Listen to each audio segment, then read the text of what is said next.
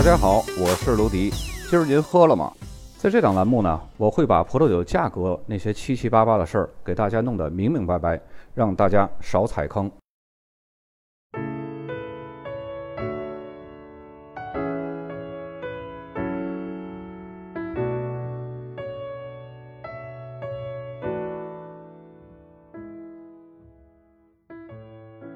本期节目，咱们来介绍维多利亚州的最后一个片区，是吉普史蒂这个大片区。它是澳大利亚维多利亚州最年轻、发展最缓慢的一个葡萄种植区。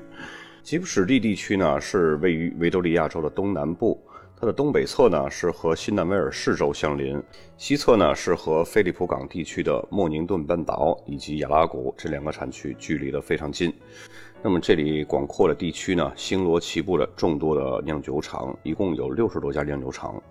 吉普史蒂呢，它是维多利亚州的一个大型的葡萄酒产区，塔斯曼海岸线就占据了这个产区的东南角。这个地区的东面曾经在十九世纪就有很多的葡萄园，当时呢也是酿酒的重点地区。那么葡萄酒生产呢，在第一次世界大战之前就已经停止了，直到1970年才开始重新建立葡萄种植业。中间的断层时间呢，也就使得吉普史蒂地区成为澳大利亚比较年轻、比较新兴的一个地区了。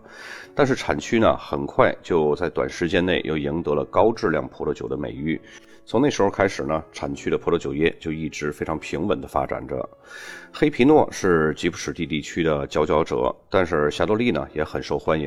大家看这个黄色区域啊，面积挺大的。按道理来说呢，这里应该是叫维多利亚州的东南部地区，但是目前产区内部只有一个大片区的地理标志，还没有任何一个更小的地区获得地理标志的法定产区资格。这是由于不同酿酒厂之间啊，他们的距离离得非常远，有时候呢会跨越数百公里，而他们的总产量呢，也就只有雅拉谷产区的百分之一。正是这种酒庄比较分散的状况呢，也就阻碍了吉普史蒂这个地区没有办法形成更小、更集中的一个葡萄种植区域，所以呢，也就没有办法申请更小、更细分的法定产区。当然，这么大的东南部地区也不可能是一种单一的风土条件。吉普史蒂呢，按照地形、气候还有整体的种植条件，可以分为三个部分。当然，这三个部分呢，它也是没有法定的这个规定的啊，都是当地内部这么一个不成文的规定吧。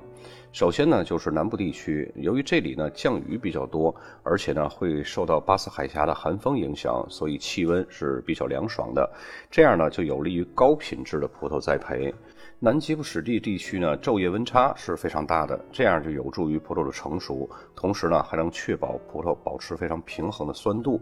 这个片区虽然说降雨量比较高啊，但是呢排水性良好的土壤可以避免因为葡萄会有过多水分而使得葡萄藤烂根，或者呢由于水分过多而滋生病菌所带来的问题。那么由于南部地区是整个吉普史蒂片区最出色的葡萄种植区了。因此呢，地处这个地区的酒庄或或者是酿酒商都会在酒标上突出标识出“南吉普史地”的字样，而不是只标注吉普史地。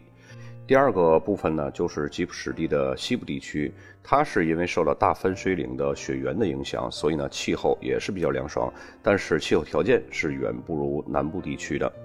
第三个片区呢是东部地区，它的气候条件呢是更接近地中海型气候，降雨量非常低。但是总体来说呢，吉布什地地区它是属于凉爽的气候。由于葡萄园的海拔呢一般都是在二十到五十米之间，所以地势高度对葡萄园的影响都并不大。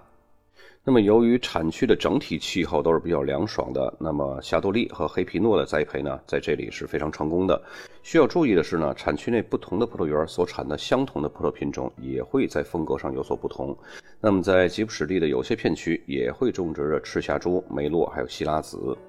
吉普史蒂出产的主要的酒款呢，包括黑皮诺。霞多丽还有长相思葡萄酒，那么这里南部地区的酒呢，会呈现出凉爽气候下的那种细腻和优雅；西部平原出产的那些葡萄酒风格呢，会比较醇厚，包括那些带有香料气息的希拉子，还有酒体适中的赤霞珠梅洛混酿葡萄酒。由于这个片区虽然说面积比较大，但是它的产量非常非常少，所以呢，它的内容也就不多。咱们呢就来看四个酒标吧。首先，第一个酒标靠酒标中上部那个有一个翅膀形状的那个，它的左右两侧分别是吉普史蒂还有维多利亚。那么左边这箭头呢，指向这个斜体的这个字就是 reserve 珍藏，然后右下角箭头呢，指向的是赤霞珠，这是一个赤霞珠葡萄酒啊。